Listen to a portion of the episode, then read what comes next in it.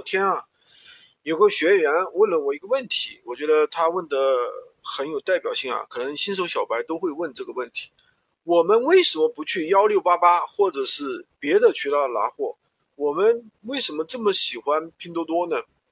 其实大家知道为什么吗？其实，呃，有的人说拼多多在做下沉市场啊，什么聚焦二三线城市，价格上更具有优势啊。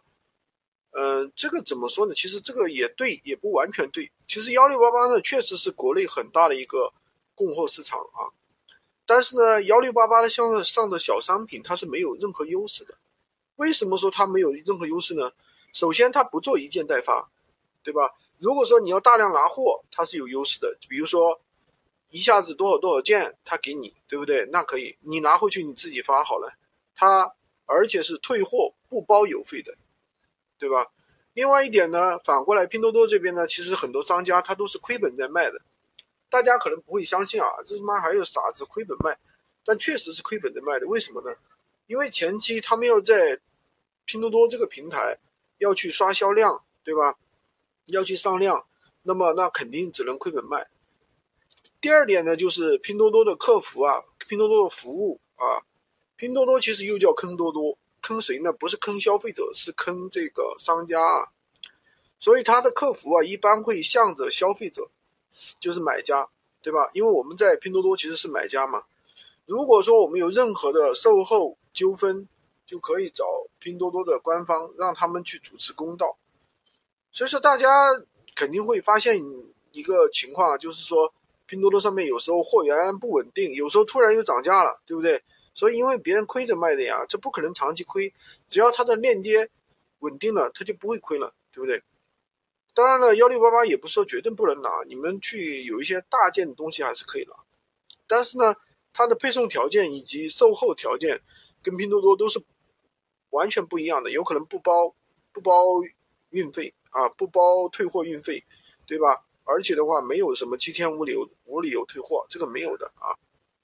大家不要默认为一样，默认为一样你就你就栽坑了，对吧？而且有时候他们的客服，如果说你不懂这个商品，你去问人家，人家可能半天才不回复你，对吧？就拼多多是不一样的，回复的很快，对吧？所以说，我觉得新人的话，最好还是从拼多多拿货啊。如果说大家已经做起来了，当然可以去这样去操作，对吧？从幺六八八拿货。也有学员的话，比如说我们也有学员现在已经是自己走向第二种模式了，就是不是做闲鱼无货源，做闲鱼有货源，找拼多多找找厂家拿货，比如说一次性拿五十万的货，对吧？因为拿货就意味着风险，就是第一的话，呃，万一厂家的质量不稳定，你就吃亏了，因为你一次拿五十万，呃，拿多少件，你怎么知道哪一件万一质量不好呢？对不对？第二个就是产品的价格。它可能会有波动，对吧？比如说你拿货之后，它可能降价了。电子产品的话，如果说你三五个月卖不出去的话，你手里的产品这批货就有可能库存了，就有可能会跌价，对不对？那有可能你只能亏本卖。所以说，如果说你是小白的话，我不建议你这样去操作，对吧？当然了，拼多多也不是尽善尽美，它有一些，比如说有短信啊，有什么面单上有拼多多呀，甚至有的客服。在有些情况下还会直接打电话给客户，对吧？比如说还有这个好评返现卡，对吧？但是总体来说的话，拼多多确实是我们新手小白拿货的一个最好的一个渠道啊。当然还有一些其他的 APP，比如说一些小的 APP 啊，那些是拿一些 A 货啊什么乱七八糟的，那些的话更不大建不建议大家去操作了，大家自己可以去思考一下，好吧？今天就跟大家讲这么多，喜欢军哥的可以关注我，订阅我的专辑。当然也可以加我的 V，在我头像旁边获取闲鱼快速上手笔记。